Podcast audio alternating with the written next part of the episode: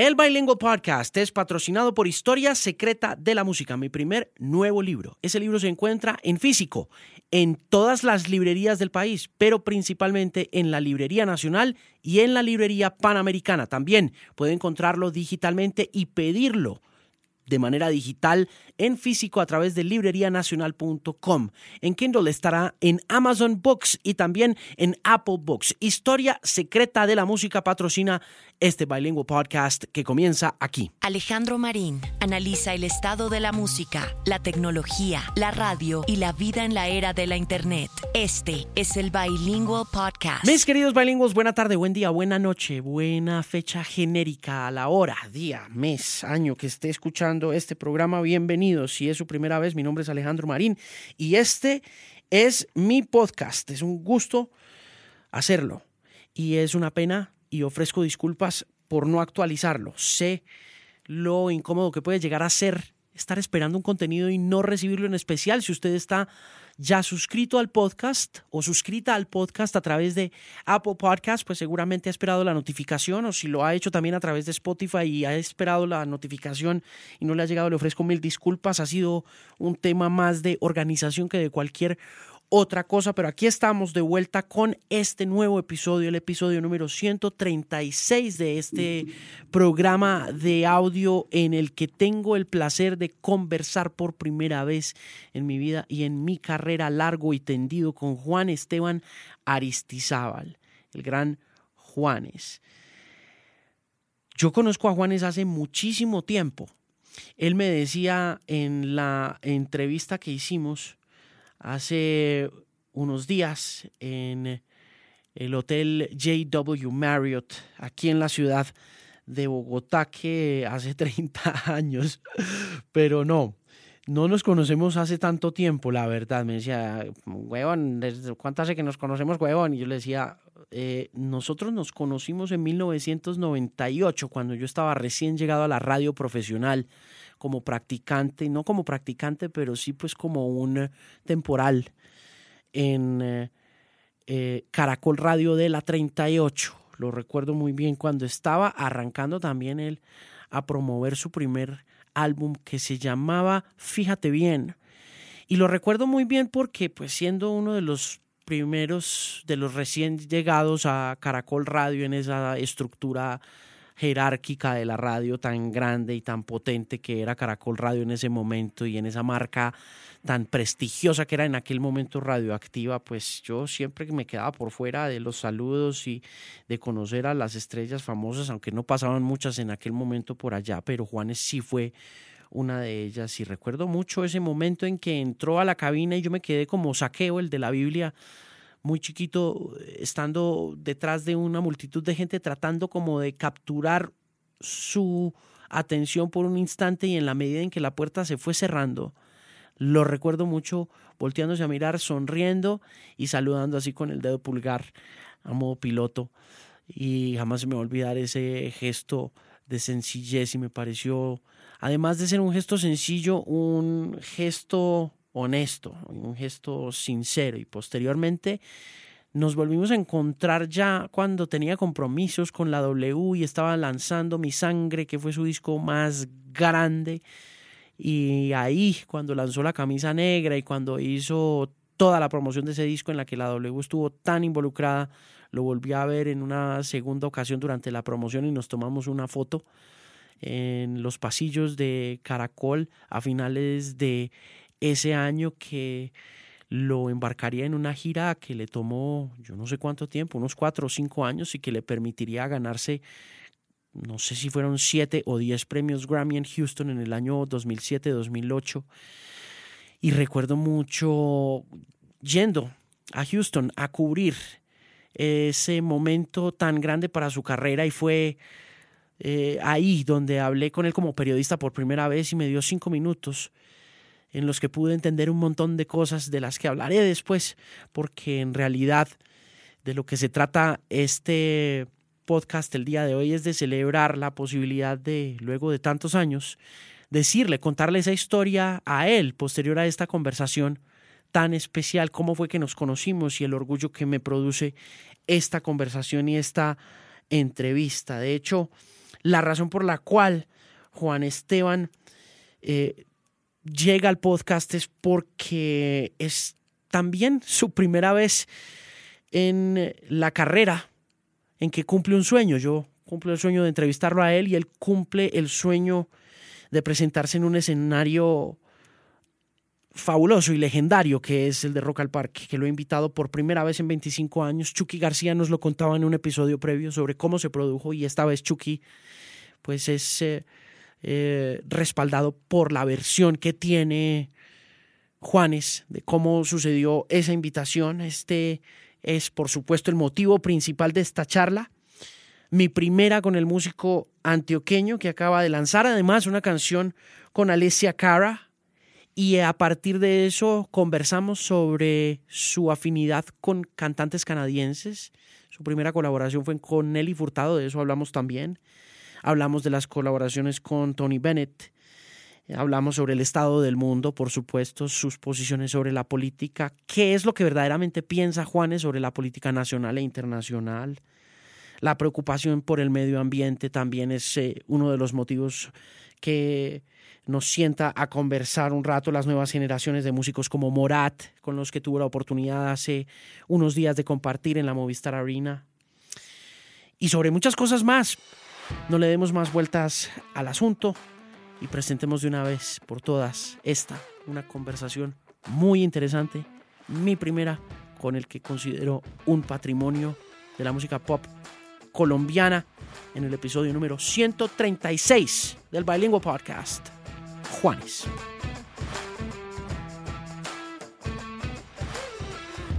¿Qué le pasó? No, nada, que me desperté tarde, güey. Eso fue todo. ¿Se levantó tarde? Me desperté tarde, hermano. Entonces, ¿A qué hora se levantó? Como a las 12 del día. ¿Por qué, ¿Por qué se levantó tarde hoy? Porque me fui eh, para el show de Morat anoche. Me tomé unos whiskies. Hmm. Después me puse a hablar con los amigos. ¿Cómo le fue en el show? Muy bien, hermano, muy bien. La verdad que fue muy inspirador ver lo que pasó anoche ahí en el, en el Movistar con, con Morat, porque creo que fue, hablaba con Cepeda incluso y con ellos, que ma- o sea, obviamente es un triunfo para Morat, pero creo que también es un triunfo para, para nosotros, pues, para Cepeda, para mí, para la gente que hace música con instrumentos y sobre todo veo como, como un renacer ahí en la gente joven, viendo a estos chicos como lo que pasaba con el rock en español hace tiempo, con su estéreo, ¿no? O sea, la locura era absoluta. ¿Cuántos años tienen ellos? Mm, no sé, 26 años, 22, 25 por ahí, ¿no? Morat, sí. sí como están en la universidad todavía, todos tocan instrumentos, todos tocan diferentes instrumentos, se van rotando, cantan increíble. O sea, de verdad que son muy juiciosos. ¿Usted cómo llega ahí?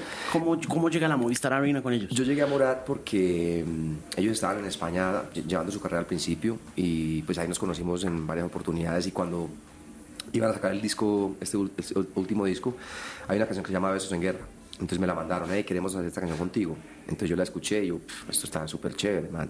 Me monté de una la canción y así fue como que nos, nos conocimos, pues, y esta fue la primera vez que cantamos en vivo realmente, Sí. eh, a- ayer. Nunca habíamos cantado en vivo esa canción juntos. ¿Cómo funciona hoy ese espíritu colaborativo? ¿Cómo lo ve usted pasando? Sí, bueno, muchísimo, ¿no? Es algo que hace parte como de la dinámica de la industria, mucho. Eh, digamos, en mi opinión, digamos, lo que yo quiero siempre con- cuando hago los duetos es poder encontrar, pues, alguna química, algo, digamos, energéticamente que funcione, artísticamente, obviamente. Pero lo encuentro positivo, creo que de alguna manera mm, se suma el público de ellos con el público mío y algo queda de, de eso, ¿me entiendes? Eh, en mi caso también lo hago porque creo que es mm, como que aprendo mucho de la experiencia de poder trabajar con otra gente que viene de otro, de otro género, con otra, de otra, digamos, eh, generación. Eh, me parece muy interesante. ¿Cuántas colaboraciones ha hecho, Yo he en la hecho- carrera? En la, en la carrera, a ver, no tantas, porque parecen, no, parecen bar- pero no tantas. Digo que pueden ser unas, unas 15, por ahí. Uy, pero eso es un montón. Sí, sí. Pero hoy en día, si te das cuenta, hoy en día todo el mundo hace colaboraciones. Claro, por Sí, eso lo digo, exacto. porque de alguna manera fue pionero en ese proceso de Mm. colaboraciones en una época posterior a ese rock and roll que siempre fue como tan individualista, Sí, tan, ¿no? exacto, Como sí. que necesitaba ser la estrella de rock y nadie, ¿no? Sí, de acuerdo. El primer dueto que hice fue con Nelly Furtado. Claro, Ese fue el primero, después con Black Eyed Peas, después vino, no sé, Tony Bennett. Tony Bennett. eh, eh, el maestro Juan Gabriel, Juan Luis Guerra, como muy ecléctico todo, ¿me entiendes? Sí, claro. Eh, ¿Qué más con Giovanotti, el italiano? ¿Qué más? A mí me, me, parece coincidencial y me parece chévere que después de todo ese proceso mm. en el que la industria se ha transformado y algunas de sus figuras como usted mm. lideran la pauta de esa construcción de nuevas sensibilidades a partir de un espíritu colaborativo. Eche uno hacia atrás y mire a 2006, a la aparición de fotografía y mm. vuelva aquí a 2019 y se mm. encuentre con Alessia Cara, ¿no? Sí, sí, sí, muy chévere. Como muy coincidencial. Sí. Todo comenzó con una canadiense y todo continúa con una canadiense. Sí, señor. Los canadienses están tomando el mundo, hermano. Esos tipos están ahí. Sí, pues Justin Bieber. Todos, sí, sí y bueno, lo que está pasando además con muchas otras cosas en Canadá, pero yo creo que, que es interesante, sobre todo en este mundo, en esta dinámica de hoy de la industria, en donde realmente casi que tú sacas una canción solo y, es como raro, ¿entiendes? No es normal que lo hagas.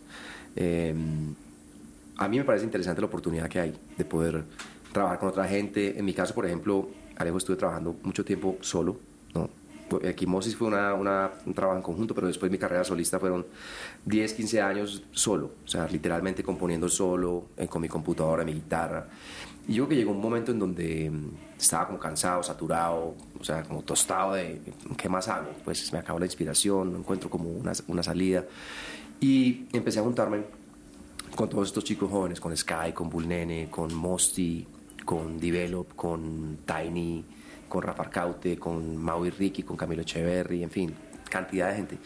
Y lo que yo encontré al principio eh, fue como, como me siento muy incómodo haciendo esto, porque no es lo que yo hago normalmente. Normalmente yo trabajo solo y hago lo que yo quiero y nadie me tiene que decir. Pero ahora no, es que nadie me diga, sino que tú te sientas con otras personas y cada uno es bueno como en, una cosa. Uno que hace los beats, el otro es bueno para las letras, el otro es bueno para la melodía, el otro toca la guitarra impresionante y es, trabajan en equipo. Claro, a nosotros nos tocó una vida muy multitasking, ¿no? Sí, sí, sí, sí, bastante. Como que hacíamos de todo. Sí, sí, sí. Y bueno, eso me recordó un poco a esa, a esa dinámica que, que, tenía yo cuando estaba en la banda, por ejemplo, que éramos cuatro o cinco personas en un ensayo, cada uno aportando. Así que ha sido una, una, una eh, eh, experiencia de mucho aprendizaje y yo creo que he aprendido mucho de ellos, ellos de alguna forma habrán aprendido algo de mí también pero sobre todo como que me ha refrescado el, el, mundo y la creatividad y como que estoy en un momento casi como listo, por ejemplo, para volver otra vez a trabajar solo si quiero o quizá no, ¿me entiendes? Yo en ese momento hago lo que mi corazón me está diciendo, pero, pero estoy muy feliz y muy tranquilo como de haber encontrado este camino. Sí, sí. La transformación suya de equimosis al mundo solista eh, se produce más musicalmente que personalmente, es decir, usted empieza a encontrar como en las fusiones, en, mm. en, en el Pacífico, en el Atlántico, eh, ese camino solista o es más una cosa personal? No, eso venía desde Quimosis. Mira que el, segundo disco, desde el segundo disco de Quimosis Ciudad Pacífico, que ahí comenzamos un poquito como a, a tratar de involucrar elementos de la música pues, popular en el rock y nosotros veíamos lo que había hecho Carlos Vives con, con, la, eh, con clásicos de la provincia y todo pues lo que hizo Teto Campo y, y eh, Benavides, todo lo que pasó ahí con, con, con, ese grupo musical que fue tan brutal. Yo creo que eso fue como una validación de que, ok, se podía hacer, mezclar elementos de la música popular con el rock y tratar de encontrar. Entonces a través de Quimosis empezamos como a experimentar eso. Eh, lo veíamos, digamos, a un nivel totalmente distinto como lo hacía Sepultura, por ejemplo, con, con los ritmos eh, brasileros y la percusión. Eh, pero fuimos a, empezamos a experimentar. Yo que desde ahí viene eso. Cuando se acaba Equimosis y yo tengo como unos tres años de un bache, pues ahí en que, estoy pensando qué voy a hacer, qué voy a hacer, qué voy a hacer. Es donde empiezo a decir, bueno, que no voy a poder, no, no quiero hacer algo que se parezca a nada, quiero hacer mi propio sonido. Entonces quiero encontrar mi propio lenguaje y ahí es donde empiezo a mezclar pues, todos estos elementos del rock con todos los elementos de la música popular, como la cumbia, la huasca, el reggae, en fin, eh, todo esto. ¿Qué tan difícil fue pues pasar de ser un hard rocker mm, a, explorar. Sí, duro. Yo creo que ha sido como un proceso constante desde, pues, no sé, yo diría desde mis 13, 14 años de edad hasta hoy. Eh, nunca ha sido fácil porque siempre vas a encontrar, primero que todo, mm, pues el riesgo va a estar ahí, de que la gente te quiera o que no te quiera, o que te critiquen o que no te critiquen. Pero llega un punto en, la vida, en el camino, en donde ya uno dice, bueno, ya pues no le puedo dar gusto a todo el mundo, ¿me entiendes? Lo, lo que tengo que hacer es hacer lo que a mí me gusta. Y eso fue lo que empecé a hacer eh, con, con mi carrera como solista, mm. con el primer disco, fíjate bien, y, lo hasta el día de hoy. Hoy en día, estaba leyendo ahorita un artículo que escribieron, una entrevista que le hicieron a un ideólogo eh, estadounidense que acaba de sacar un libro muy bueno y estaba hablando un poco sobre ese tema de las críticas. El, el, artículo comienza hablando un poco de la dificultad que tiene esta nueva generación mm. de aceptar las críticas, de eh, pararse después de que los cogen a bate, sobre todo en estos aparatos, bidimensionalmente hablando. ¿Cómo ve usted la juventud ahorita? Sí, yo la veo, eh, digamos, como mucho más empoderada que nosotros. Eh, lo veo en todos los niveles. Digamos que eso me parece eh, interesante y como, como digno, como de, ah, qué chévere, ¿me entiendes? Me gusta esta actitud tan, tan empoderada, de, tanto de las chicas como, como, como de los hombres también digamos, en el, campo artístico, vos ves los artistas de hoy en día, los, los del urbano y todos, esos manes son, o sea, ellos dicen que son los mejores del mundo. Eh, eso me parece chévere, ¿me entiendes? Que, por lo menos lo piensen y que lo sientan. Eh, pero también siento que en algún punto hay que escuchar las críticas, no, no para enloquecerse, pero sí para tener alguna perspectiva de todo, ¿me entiendes? No, no todo el mundo va a pensar que, que lo que uno hace está bien es bueno también tener otras, otras esas, esas diferentes críticas de alguna forma te moldean un poco y te, te van como que dando carácter también. Hasta un punto en donde vos decís, ok, no, definitivamente a mí no me importa, esto es lo que yo quiero hacer, listo. ¿Cómo lidia usted con, con, la crítica después de 25, 30 años de mm, carrera? Eh, hoy en día, eh, mucho más tranquilo, realmente...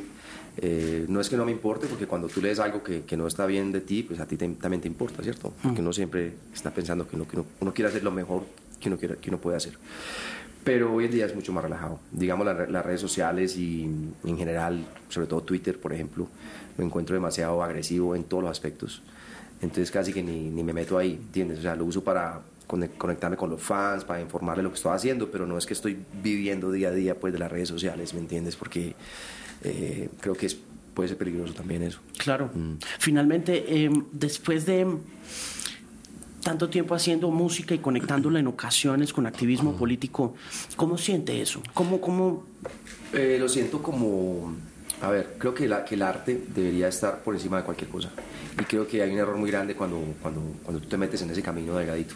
Es una línea muy delgadita en donde la gente, si está haciendo algo social o algo humanitario, no, caes en alguno de los, de los, partidos. O sea, inevitablemente te quieren eh, catalogar en alguno de los lados. Y para mí eso sí, digamos, un, un problema, porque unos dicen que soy uribista, otros dicen que soy santista, otros dicen que, que soy guerrillero, otros dicen que soy eh, comunista, paramilitar. Es una cosa loca, una cosa loca que yo, a mí me da risa. Yo, ni que me conociera, no, me conocen, tienen ni idea de lo que yo pienso. Nadie puede, nadie puede meterse en mi mente y saber lo que yo pienso. O sea, una cosa es que, que uno tenga, digamos, como que hablando de la política, por ejemplo, pues eh, ciertas, hay, en todos los partidos hay cosas buenas y hay cosas malas, siempre. Eh, pero seguir una ideología de esas como si uno fuera pues un, borrego, pues tampoco, ¿me entienden? No. Entonces, ¿qué pasa? Cuando se mete uno con la música, hacer, hacer en esas líneas tan, tan delgaditas, pues la gente te cataloga, entonces dice, ah, me gustaba tu música, pero ya, ya no te quiero escuchar porque... Sí, claro. ¿Sí entiendes? Eh, y cuando veo a mis ídolos, por ejemplo, manifestarse políticamente, a veces me da, me da rabia. Entonces yo he entendido que que más bien hay que quedarse en el lado humanitario y tratar de ayudar si uno puede con la música y con el arte, que es tan importante, pero no, no, no meterse en, la política. Es, yo estoy totalmente decepcionado de eso y, muy incrédulo mm. del sistema y de, cómo funcionan las cosas. ¿Dónde está viviendo? Yo vivo en Miami, pero pues, la verdad viajo mucho, o sea, viajo... la mayor parte del año voy mucho a Medellín, constantemente, ahí está mi mamá, y siempre vamos con mi esposa y mis hijas y mis hijos a Medellín. Mm cuando se sienta a mirar esta nueva generación de muchachos eh, respecto a los instrumentos que usted toca y a los que ellos tocan, ¿cómo siente? Eh, muy eh, loco, es muy loco, hermano. ¿Cierto? Sí, es muy loco. Yo estaba hablando con alguien mm. ayer de eso porque es muy difícil conciliar. Sí, es que la tecnología ha llegado y, ha cambiado muchas cosas, entre, entre eso pues la forma de hacer música, porque la ha vuelto mucho más accesible, mucho más barata. Vos puedes tener una, una computadora o un laptop y bajas un programa como por ejemplo Ableton Live o, o el GarageBand, no sé, o que no valen más de 100 o 200 dólares, Logic, por ejemplo, y puedes hacer música. Si tienes una gran idea y sabes de ingeniería, la puedes hacer ahí en tu computadora, incluso en tu, en tu teléfono, en un vuelo, en el avión, escuchas un audífono y vos, vos, puedes programar una cosa y te, te, parece chévere, suena chévere. Entonces, ¿qué pasa? La gente ha dejado de, tocar instrumentos, pues aparentemente en el mainstream, hmm. cuando tú escuchas, por ejemplo, las listas de Estados Unidos o de, no sé, de Billboard, si te vas a analizar cada grabación, bueno, sí pueden tener un ukelele, una guitarra, pero no, no más. O sea, las baterías son programadas, los bajos son programados porque está el 808, que es, que es muy, muy importante. A mí Claro. personalmente me encanta el 808, lo Sí. quiero usar siempre. Pero, exacto. para- ¿Cuándo empezó a usarlo? eh, lo empecé a usar desde el. puede haber sido. mm, mi sangre o la vida es un ratico. No jodas. Sí, sí, sí, sí. Me- pero hace rato ya. Sí, sí. A mí me gusta mucho el hip hop y me gusta mucho eso, los, los loops, el, el 808, ese tipo de elementos. Y los, desde el primer disco siempre, cuando yo me fui a grabar el primer disco, yo me fui al Guitar Center allá en Los Ángeles y me compré un CD de loops de hip hop. Sí. Y ese, ese CD lo usé, hermano, le di cajas y, y lo usé en todos mis discos, o sea, el primero, el segundo, el tercero, el cuarto. Eh, pero bueno, en fin, a lo que voy es a, a eso, a que se ha vuelto muy, muy fácil hacer música. eh, y se ha dejado a un lado aprender la guitarra, tocar el bajo, tocar la batería, porque pues obviamente es más dedicación. Por eso te decía lo de Morat, porque ayer cuando vi a estos chicos, me pareció que hay una esperanza, ¿sí me entiendes? Que los chicos jóvenes estaban ahí, las chicas estaban locas con estos pelados, tocando ellos, tocando trompeta, guitarra, bajo, batería, o sea, es como que wow, y, tú- cantando muy bien. Yo espero que, que de alguna manera todo esto, o sea, que vuelva otra vez y que, lo- y que los chicos jóvenes se interesen por aprender a tocar y por todo, ¿no? Porque obviamente es... Ayer Villalobos preguntaba en el Instagram qué, qué tienen, porque no están en radio. Los Morat no son un fenómeno de radio, Ajá, no son un ajá. fenómeno de Spotify. ¿Usted qué ve como músico y como melómano y como observador de cultura que es también? Yo veo que estos, estos, estos chicos empezaron a picar la piedra, hermano, desde cero. Yo creo que la primera vez que ellos tocaban eran con 30 amigos ahí que los veían tocar y se metieron en YouTube. Yo creo que YouTube fue, fue el principio y la plataforma de estos pelados. Y después empezaron con, con, con toda la parte de streamings. Y eh, digamos, a ellos les va muy bien en Spotify, creo, no, no, no los números, pero que, que tienen mucha, muchos listeners ahí mensuales. Y en la radio no tienen, ellos nunca han sido número uno en ninguna parte, imagínate, en las radios, nunca jamás. Nunca jamás. Nunca, no. Nunca. Y Nunca, ayer- pues es que ayer mi, mi señora me decía, ¿quiénes son? ¿Por qué está lleno ese lugar? Sí, sí, sí, sí, ¿No? sí, sí, sí. Y mi hermana, por ejemplo, también que tiene 48, 49 cin- cin- o 50 creo que tiene, hermana, me dice, Morad, ve, chévere, yo no los conozco, pero por por ahí creo que he escuchado algo, pero, o sea, no los tienen ubicados. Sí. A mucha gente le pasa eso. Nos salimos del target. Sí, y lo que pasó ayer ahí fue, fue, muy, fue muy importante. Yo creo que eso tiene que volver. Y eso es una muestra, pues, o que está volviendo de alguna manera. Como esta banda eh, am- americana que, ¿cómo se llama? Eh, eh, Gata Van Fleet, ¿cómo se llama esa? Greta Van Fleet. Greta Van Fleet, por ejemplo, esos pelados, cuando yo los veo, ay, yo que no, también, me, suenan como Led Zeppelin, no importa, pero por lo menos están cantando, tocando, o sea, están como otra vez en, ese, en esa corriente y la gente los está siguiendo. Sí. Importantísimo. ¿Ya los vio? ¿Ya los No, ha visto no en he vivo? tenido la suerte, no, no. Son una bandota. Sí, sí, sí. Si tienen ese, tienen esa cola pues de la crítica, Sí. que es que, ah, que son unos Sí, wannabe sí. Led Zeppelin, pero No, me en, vi- tremendos. en vivo son un poder. Y son buenos músicos jóvenes. Me parece muy chévere que eso, por lo menos que eso esté pasando. y Que venga más. Con respecto a mis planes Una Marte, Mm. hábleme de la historia detrás de la construcción de ese proyecto. Ok, Ese proyecto fue muy, muy, muy, muy especial, pues para mí. Yo amo ese, ese disco. Porque ahí estaba en ese momento en donde yo no sabía qué hacer. Como, bueno, ¿qué, ¿para dónde me voy con la música? ¿Qué, qué hago? ¿no? Y ahí fue donde conocí a Sky, conocí a, a, a Mosti y a Bulnene. Ellos nos, nos conocimos en Miami en un restaurante, hablamos un rato. Yo sabía que ellos venían del mundo del reggaetón, del mundo urbano. Mm, eh, nos encontramos en el estudio de mi casa, empezamos a trabajar, a tirar ideas. Yo le mostré lo que yo tenía y empezamos como a producirlo juntos y mm, empezamos a componer juntos también. Y ahí yo me di cuenta que, que eso sonaba diferente y sonaba fresco. Entonces, bueno, hicimos muchas canciones, hicimos muchas sesiones, al final salió el álbum y después cuando terminamos de, de grabar el álbum y de mezclarlo, eh, dijimos, no, vamos a presentar este álbum distinto, vamos a hacer un- una película. Te llamamos a Cacho López, que es un director.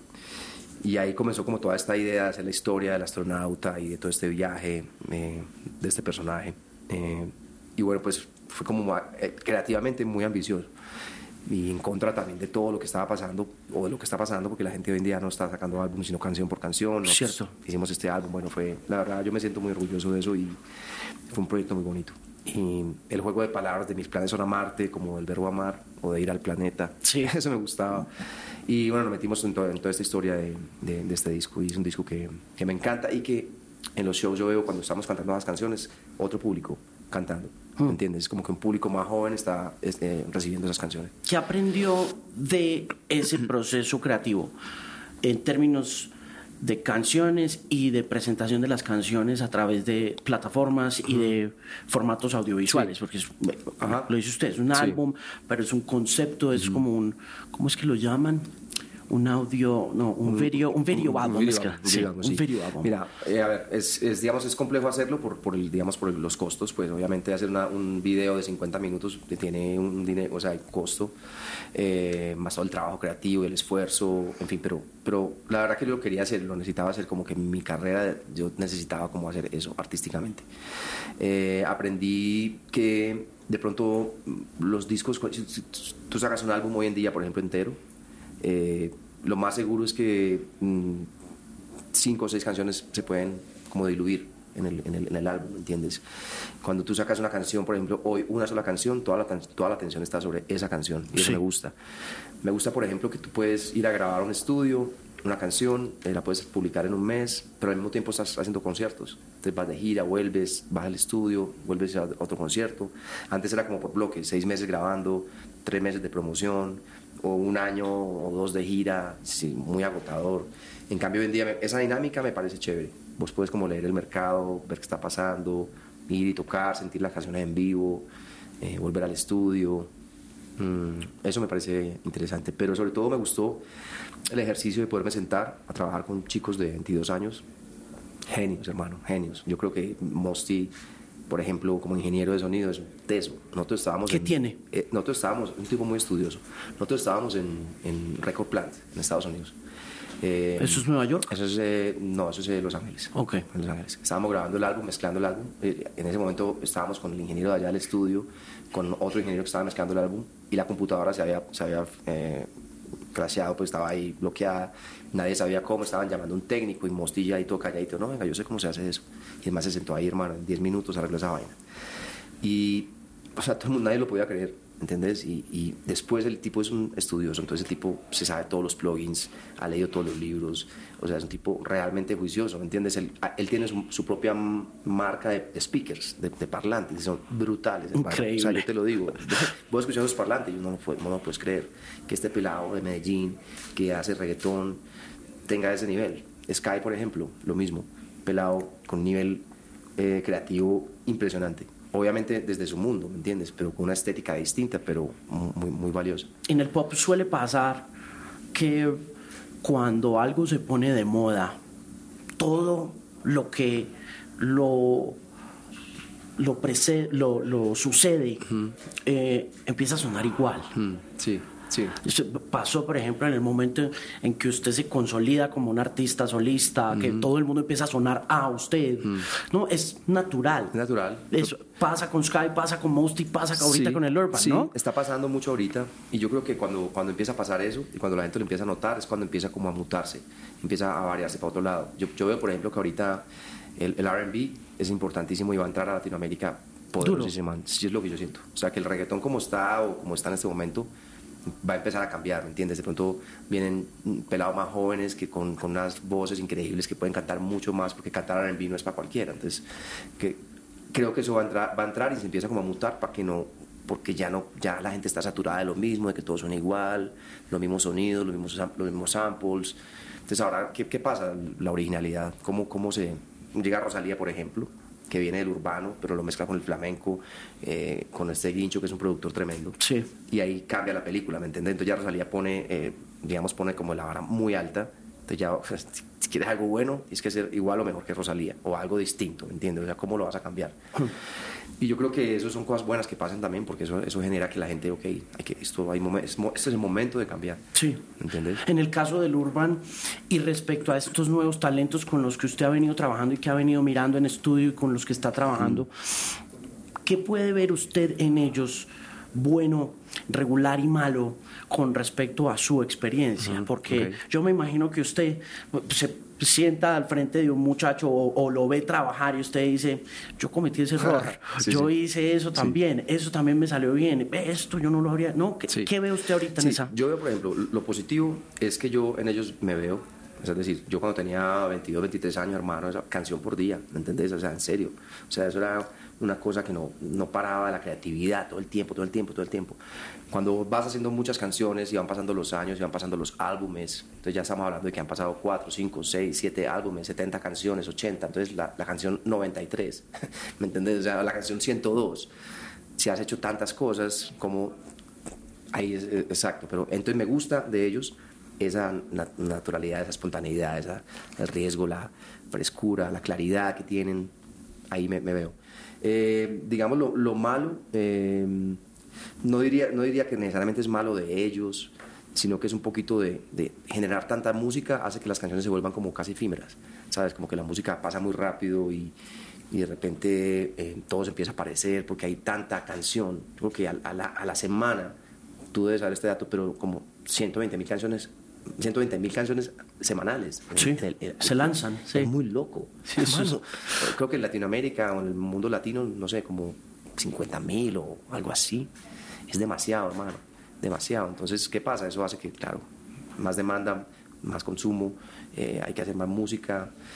Más eh, rápido, más, superficial. Más, superficial, exactamente. Eh, cuando tú te sientas en, la computadora y, y haces un beat, bueno, pues, a ver, tienes que tener mucho gusto y originalidad para que eso quede especial, si no va a quedar muy parecido a todos los demás. Hmm. Eh, ¿Extraña la época de los discos? Sí, 100%, ¿Sí? 100%, hermano. o sea, por eso yo te decía que eh, hacía, me hacía mucha falta sentarme a trabajar con otras personas, como lo que yo sentía cuando me sentaba con la banda y todo eso, es muy chévere. Eh, pero sí extraño la época de los discos porque, como la, por la importancia que se le daba al álbum, ¿entiendes? Como a la obra completa. yo creo que eso hoy en día pues no, no existe por, por la manera de consumo y lo veo, digamos, en mis, en mis hijos que tienen 15, 14 y 9 cómo consumen la música. O sea, ellos no, no, no, no necesariamente están siguiendo el artista como tal, sino que les gusta la canción. Sí. Y, no la escuchan ni entera, ¿me entiendes? Es muy loco, porque llegan hasta el minuto 2.40, skip, pum. Y chao. Y ponen la otra, y ponen la otra, y ponen la otra, y ponen la otra. Y es como otra dinámica. Em, muy loco eso, ¿no? Muy loco, pero bueno, hermano, es lo que tenemos, es lo que hay. Porque es que, nosotros lo que hacíamos era que poníamos una canción 25 mil veces. Claro, 25 mil veces, hermano. nosotros éramos totalmente opuestos. Y la letra, y la foto, y dónde el artista, dónde es, y quién es, y cómo es. Y no, ahorita es nada, Instagram, Snapchat. Sí. Ya, se acabó. Cero físico. sí, sí. Cero físico. Sí. Por eso también volvemos, ahí qué pena ser redundante, pero volver a lo de Morat. Sí. Por ese... Sí. Ah, pero mira, ¿qué pasa entonces? Lo positivo, entre todas esas cosas, que se consume más música, hay más shows en vivo, más que nunca en la vida. Eh, lo de Morat, ahí está la muestra, estos pelados llenando dos, dos, eh, dos este, Movistar, una locura. Los shows en vivo se producen es porque la plata de los discos se secó. Sí, exactamente, se secó. Digamos que el negocio, si vamos a hablar del negocio pues, del, del, artista hoy en día, tiene mucho que ver con... Eh, a ver, el, el, show en vivo es como el, más claro. Vos tocas un show en vivo y ahí te pagan por tocar. Eh, los sponsors también son importantes. Y está Spotify, está YouTube y están los, los, la ejecución pública, pero no ha variado, ¿me entiendes? La radio y todo esto se, se, ha dividido, se ha segmentado como en muchos, en muchos digamos, eh, vertientes, vertientes y, digamos lo que le paga Spotify a un artista no es que sea, es como que 0.0004%, 4 centavos, ¿entiendes? O sea, te, te, tienen que tocar muchas veces para que eso represente realmente algo, ¿no? Hmm. Eh, yo siento que eso todavía pues tiene que regularse más, pero bueno, por lo menos no está la piratería como antes, ¿no? claro. Sí, está, está, muy regulada la piratería, pero hay otras cosas. Pero hay otras consecuencias ahí, claro. Porque ¿qué, ¿qué, qué, te cuesta hacer una canción hoy en día a un artista, digamos, que no haya salido? una buena canción, no sé, puede ser 5 mil dólares. En pesos colombianos, 15, 15 millones de pesos por ahí, ¿o qué? Hmm. Más o menos. Más o menos. Más o menos. Sí. Después, ¿qué haces con esa canción? Tienes que montar las plataformas y tienes que tener, bueno, si te tocan un billón de veces, como, no sé, como despacito, bueno, eso significa un dinero importante. Claro. Pero si te tocan mil veces o 300 veces, o pues claro. ¿Eso lo ha afectado a usted? Eh, a mí no, para nada, porque yo sigo tocando en vivo. Eso es, ese es mi fuerte y es lo que me gusta, afortunadamente. Sí. A mí me gusta, a mí me gusta muchísimo tocar en vivo. Entonces yo sigo tocando en vivo, eh, haciendo mis conciertos, eh, los sponsors me apoyan también. Pero bueno, obviamente, obviamente, yo veo, digamos, la dinámica de la industria y entonces hay, hay varias opciones. Tú puedes quedar clavado haciendo lo que siempre hacías y encerrado ahí puedes abrirte y experimentar y adaptarte, y, ¿entiendes? Y yo creo que eso es lo que, lo que he hecho, digamos, en los últimos 3, 4 años. Arriesgándome a hacer cosas distintas, eh, trayendo, por ejemplo, el dembow y haciendo en algunas de mis canciones el dembow, pero con, con mi música, con mis ritmos, con mis melodías, con mis letras. Eh, y si vas a, un show en vivo, vas a ver que, que, tiene mucho el alma del rock, porque está la batería, porque está la guitarra, el bajo. ¿no? ¿Qué tan difícil es girar en este país? En este país es muy difícil. En Colombia. Incluso 25 años después de que usted ha sido tan exitoso. Muy, muy difícil porque no hay lugares donde tocar. O sea, a ver, si hay lugares, pero no tantos, ¿me entiendes? No hay como un, no hay, no hay como un, como un, como un eh, ¿cómo te explicar? Yo fui hacia Medellín, Bogotá, Cali, eh, Pereira, como en, una infraestructura, digamos, decente, por ejemplo, como en Movistar. Sí. puedes llegar, que hay camerinos, que suena bien. O sea, no hay muchos lugares de repente eso creo que hace falta para la gente, hmm. para las bandas y, y también la cultura de que la gente vaya a los shows, compre los tickets, se apoye a los artistas. Sí, eso nos que tampoco es fácil porque imagino que hay mucha demanda y no es fácil ir a todos los shows. Pues, sí, nos hemos demorado mucho también en, construirle cultura a la gente en eso. Vos ves lo que pasa en México, lo que pasa en España, vos, ves la, yo no sé, vos ves la vida de Pablo López, hermano, es una locura. Uy, el año pasado estaba con los OE. Ah, bueno. Dije, estaban abriendo Aztlán Estaban súper emocionados porque mm. estaban en el Auditorio Nacional, mm. habían acabado de tocar los Morata ahí. Y yo me parché con ellos ahí como en la parte, ahí como en, el, como en el backstage un rato. Y esa noche, antes del show, con la gente de SOE, mm. nos dimos una vuelta por México y estuvimos, no le miento, estuvimos en dos horas en cuatro shows. Claro. O sea, estaba lleno eso de, de, hermano, toques, Vos abrís el periódico de México, hermano, es una locura, ¿entendés? Santana, no sé quién, el otro, Caifanes, eh, todos los americanos, Billie Eilish, no sé quién, o sea, es muy loco. España, las giras son de 80 conciertos, hermano, 90 conciertos, o sea, es, e, es, increíble.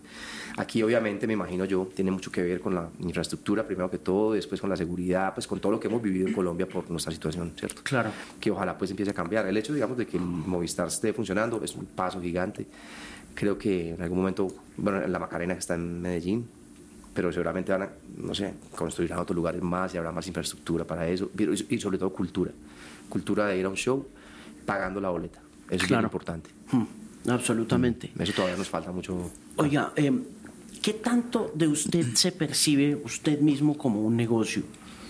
Eh, bueno, es difícil, hermano, porque yo siempre, o sea, el arte para mí es lo más importante y es con la razón por la que yo estoy acá, digamos, eh, en la música, pues desde muy chiquito, por lo que yo siento cuando canto o lo que yo siento cuando toco o cuando estoy en un show. Después, entender que, que, que, todo esto hace parte como de un negocio, entiendes que hay una compañía de discos, que yo tengo que pagarle los sueldos a los músicos, o que tengo que eh, contratar el sonido, las luces, o la pantalla, o todo ese tipo de cosas, pues ahí es donde vos decís, ah, ok, esto, esto es un, parte de un negocio también, tiene que funcionar.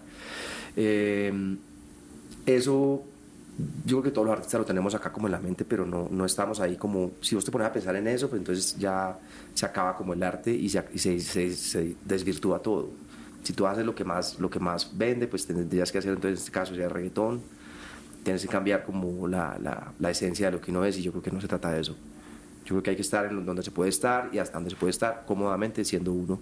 Cuando tú dejas de, ser lo que, lo que eres como artista, pues ya la cosa ya es otra, un negocio. Así ¿Cuál, es. ¿Cuál es su mercado eh, natural más grande? Natural, yo diría que, a ver, digamos que se, se, está entre España, eh, México, Colombia, Estados Unidos, y después está como Argentina, Chile, que son pues muy importantes también, pero digamos que, que por, ahí, por ahí me muevo. Mm. Hubo un momento en la época en la que usted se hizo muy grande, mm. en que um, la independencia se, volvió, se puso muy de moda. Mm. en la época en la que usted estaba ya creciendo a, ese major level, major artist, uh, major label artist level, eh, empezó también a burbujear MySpace y, y, un momento como de anarquía ahí digital, donde se vino abajo un montón de costos y de precios y todo ese rollo. Pero estamos como volviendo al mismo lugar de los major labels, Juanes, ¿o no? Pues a ver, hombre, yo creo que hoy en día eh, un artista Mm, independiente, la puede, o sea, lo puede lograr, ¿entiendes? Pero le cuesta mucho trabajo. Creo que más difícil por la distribución y por el apoyo, obviamente, de tener una compañía que te apoye. Em, yo creo que si tú llegas a una... Hay varios artistas incluso del reggaetón, creo que son independientes, pero tienen su, su, su distribución con Sony o con Universal o cosas así. Em, yo creo que eso es, una, eso es un buen negocio para ellos si hablas del, del negocio como tal. Pero para un artista nuevo, que, que, sea independiente, que no tenga una disquera, pues es un poquito más difícil. Y si no haces urbano, más difícil todavía. Sí, sobre ah. todo ahorita que ve uno, mm.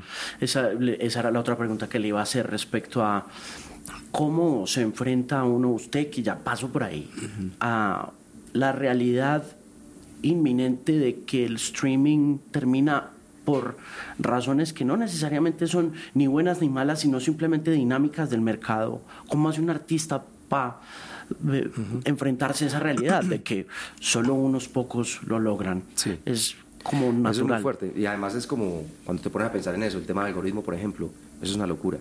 O sea, ahorita que hablábamos de los duetos y eso, se me ocurrió también esto que pasa, que, que cuando tú haces un dueto con otro, digamos esto te lo digo por los reggaetoneros más que todo, pues por los urbanos, ellos son muy inteligentes en ese aspecto. O sea, ellos, eh, digamos, hacen un dueto Osuna y Balvin, por ejemplo. Entonces, todo, eh, todos los followers de, de Osuna y los de Balvin se mezclan. Claro. Entonces, cuando tú estás en YouTube, que tú no tienes ni idea, que estás viendo un video de Balvin, inmediatamente viene después Osuna, tacata. Y después viene Bad Bunny. Y después Bad Bunny es un dueto con Balvin, te vuelve otra vez Balvin, vuelve Osuna, y vuelve todo. Y todos ellos se alimentan entre ellos, y eso es como una cosa que, que no para, ¿no? Eh, e- ese algoritmo, por ejemplo, es algo que, que, que antes no teníamos. No, antes era la radio, era el, el DJ que escogía. Y Sí, era súper elemental. Ahora es una máquina que está poniendo, digamos, estas canciones una tras otra o, o lo que sea, ¿no? Y, ¿Le lo, tiene y lo- miedo? y lo mismo en el stream, ¿no? ¿Usted le tiene miedo a eso? ¿A, a Mm. la inteligencia artificial? ¿A lo que está pasando con la homogenización del gusto a manos del algoritmo? Mira, yo creo que hay como varias, mm, digamos, maneras de verlo. Para mí, las humanidades van a tomar ahora más importancia que nunca. El, el entretenimiento, el arte, es decir, los actores, los directores, los fotógrafos, los artistas, eh, los, los psicólogos, los, los filósofos, o sea, todo lo que sea humanidades, creo que eso va a tener un poder, hermano, muy brutal. Creo que, que lo otro, lo que pueden hacer las máquinas, pues lo van a hacer las máquinas. Sí. Realmente, ¿sí me entiendes? Entonces Sí. yo creo que por ahí, por ejemplo, yo veo como, ok, hay una, hay una esperanza para, para el arte. ¿Es optimista? Yo soy, uf, es difícil ser optimista en, este- en esta realidad actual, hermano, pero, pero sí, yo creo que sí, hay que tratar de ser optimista, pues. O sea, porque si uno se pone, digamos, si se entra en la dinámica negativa, hermano, es muy horrible. Hmm. Yo estaba ahí también, y es muy maluco, eso no te deja vivir. Es difícil, ¿no? Sí, es difícil. Es claro. difícil. Y, y para un artista debe ser aún más difícil No, te, ser... que- te quedas bloqueado, ¿me entiendes? Y, si son escritor, man, te quedas bloqueado también. Entonces yo creo que eso tiene la sensibilidad y digamos el- la expresión va muy, pues obviamente muy ligada al estado de ánimo y hay que aprender a manejar esos sentimientos. Mm, ¿Qué, qué le Sí. genera optimismo? A mí me genera optimismo eh, la gente joven haciendo música como Morat, por ejemplo.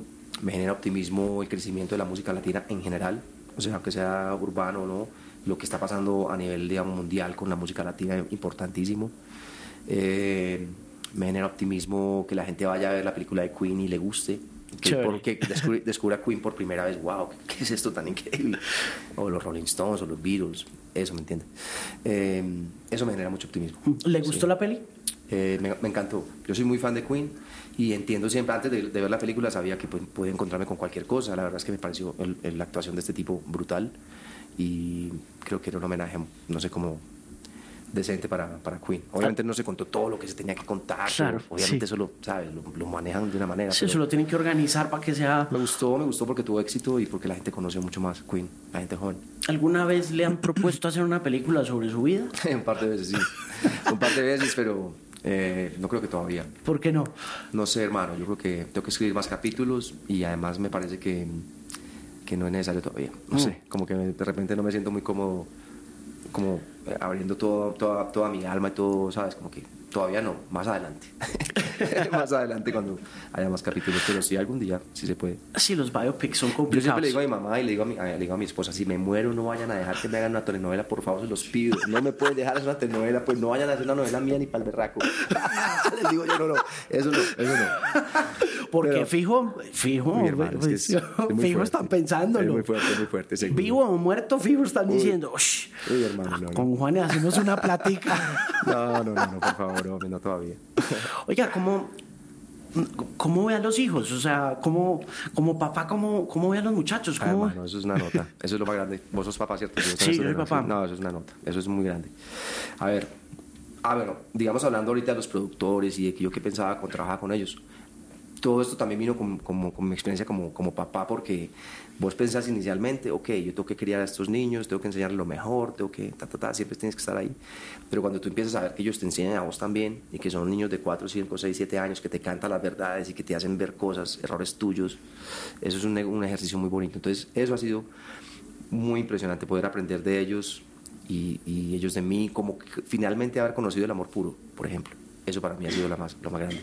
Eh, el amor siempre se mezcla cuando uno está con la pareja o así. Es un amor muy hermoso, pero es distinto. El amor de los hijos es puro, hermano. Ahí no hay nada. Eso es, de, o sea, a muerte, pues. Mm. Eh, los veo muy pegados al teléfono, que me preocupa, pero no sé cómo parar eso porque no es solamente en mi casa, veo que es en todas partes, los amiguitos del colegio lo hacen. Sí, es todo el mundo, ¿no? Todo el mundo, pues es como el mundo de hoy, ¿sí o no? Entonces, bueno, los veo muy bien metidos ahí, pero en mi casa, por ejemplo, están en el arte, pues ellos les toca el piano, eh, Dante canta, Paloma toca la guitarra, les gusta bailar, actuar, o sea, están como por ese lado y eso me, me, parece bonito. Igual lo que escojan, pues lo voy a apoyar. Hmm. Pero, pero sí, es, es como impredecible qué va a pasar, porque además todo cambia demasiado rápido. La, digamos que la línea de tecnología desde la guerra, Segunda Guerra Mundial, pues y 60, 70 esa vaina se fue, pero para, arriba. Hmm. O sea, todo lo que ha pasado tecnológicamente en el mundo en los últimos 50 años es absurdo. Sí, y antes no pasaba nada, era que cada tanto pasaba algo, pero de un momento a otro, ¡pum! ¿Cuál es su miedo más grande ahorita que hablamos de tecnología, de humanidades, de juventud? ¿A qué le tiene más miedo usted ahorita? Pues mira, hermano, yo veo que mm, el mundo está manejado por locos, literalmente. O sea, los manes que manejan el mundo son unos locos. Eso, me parece miedoso, miedoso, porque es una cosa, sí, la seguridad, por ejemplo, de repente me, da miedo, pues teniendo hijos, ¿sí? que entonces hace dos días en, Estados Unidos, está que otra masacre de estar, otro man que llega y compra las armas legalmente y va y mata a sus compañeros de trabajo. Esas cosas me dan pánico, por ejemplo, porque uno piensa más que todo pues en los hijos la seguridad de los hijos, eso es como lo, primordial, eso me preocupa. Eh, la falta de conciencia como con el ecológicamente hablando pues de, el tema ambiental. el tema ambiental la falta de respeto por los animales por las plantas o sea damos todo por hecho el agua lo damos por, vamos, a tener agua toda la vida. Sí. Eh, eso la falta de tolerancia por ejemplo de la gente hermano yo veo eso que es muy fuerte Sí, la intolerancia cada vez es más. Hermano, es como que no, no, no, o sea, no va a ceder ni un punto, pues, o sea, yo, soy así, no, o sea, ¿qué es lo que yo te hablo del empoderamiento? No, que está muy bien, pero hay cierta parte donde hay que ir, hay que convivir, hay que coexistir. Y yo siento que eso no, no sé qué está pasando, pero no, no, está funcionando. Oiga, quiero volver a lo de Alesia Cara para que me mm. cuente un poquito cómo llegó. Claro, claro. Bueno, Alesia la conocí hace dos años en los Grammy Latino, cantamos con Logic, eh, la canción de los 800. Sí, claro.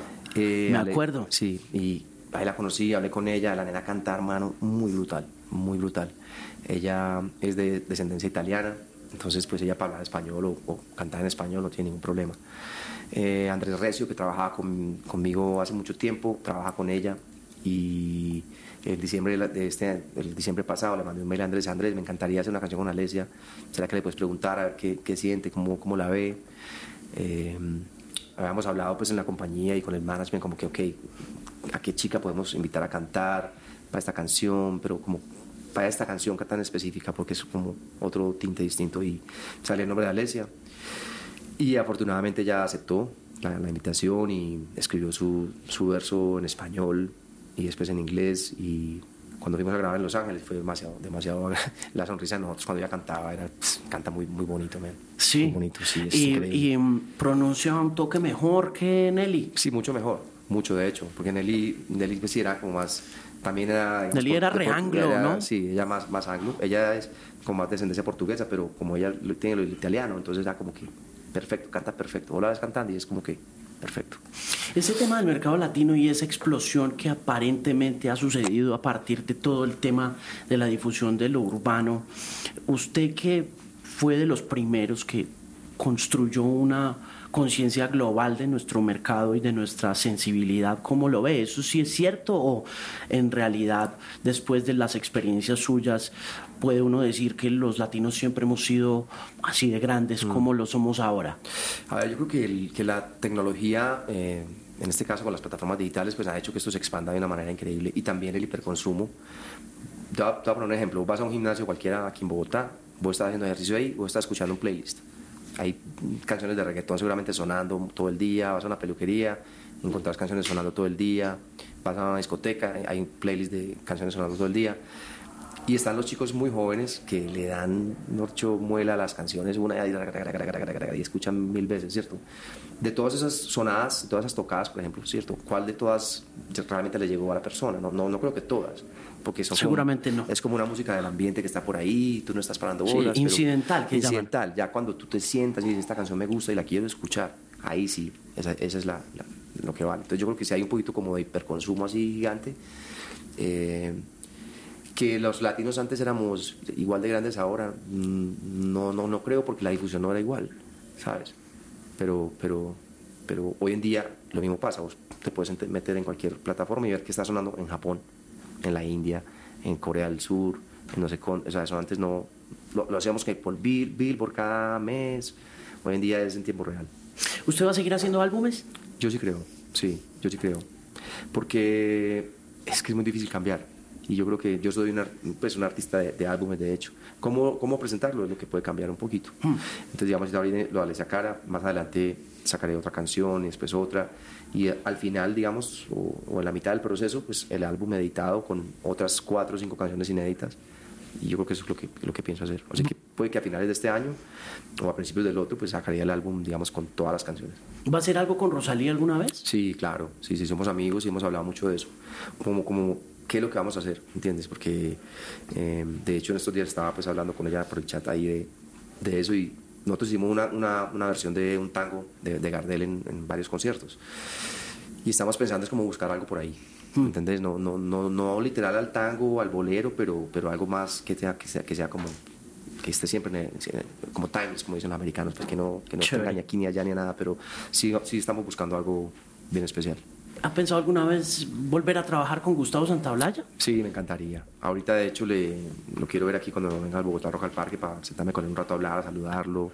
¿Cuánto hace que no se ven? Eh, de vernos, uy, hace rato, hermano. No, yo le he escrito muchas veces por mail, hemos hablado por mail, y, y pero verlo físicamente no hace, ¿qué puede hacer? ¿Nueve años? ¿Diez años? Un tiempazo. Un tiempazo, sí. Así que ahorita Bogotá es una oportunidad para verlo. Nos hemos cruzado un par de veces por ahí en ciudades donde yo llego, él se fue o cosas así. Pero me encantaría con él y con Aníbal, claro que sí, por supuesto. ¿Cómo llega a Rock al Parque? Yo llego a Rock al Parque. Eh, yo siempre había querido llegar a Rock al Parque. me tocó 40, este, 25 años esperar. Eh, yo me encontré con Chucky en, el Vive Latino y estaba Julio Correal ahí, estaban todos ellos, ellos vieron el show y, y, pues me dijeron que si quería tocar y yo, que si quiero tocar. Imagínate, hombre, si ha sido un sueño mío toda la vida, pues obviamente que quiero tocar. Eh, y empezamos como a hablar de cómo si existía la posibilidad y todo eso, porque yo pues tenía entendido que era como más, como que mi género musical no, no era para rock al parque, ¿me entiendes? Algo así. Pero entonces me explicaba Chucky, no, esto ha cambiado, se ha abierto un poco más el, el, espectro de la música, el, el, primer día es metal, metal, el segundo es un poquito más eh, pesado y menos pesado y el tercer día es como más internacional, más de todo.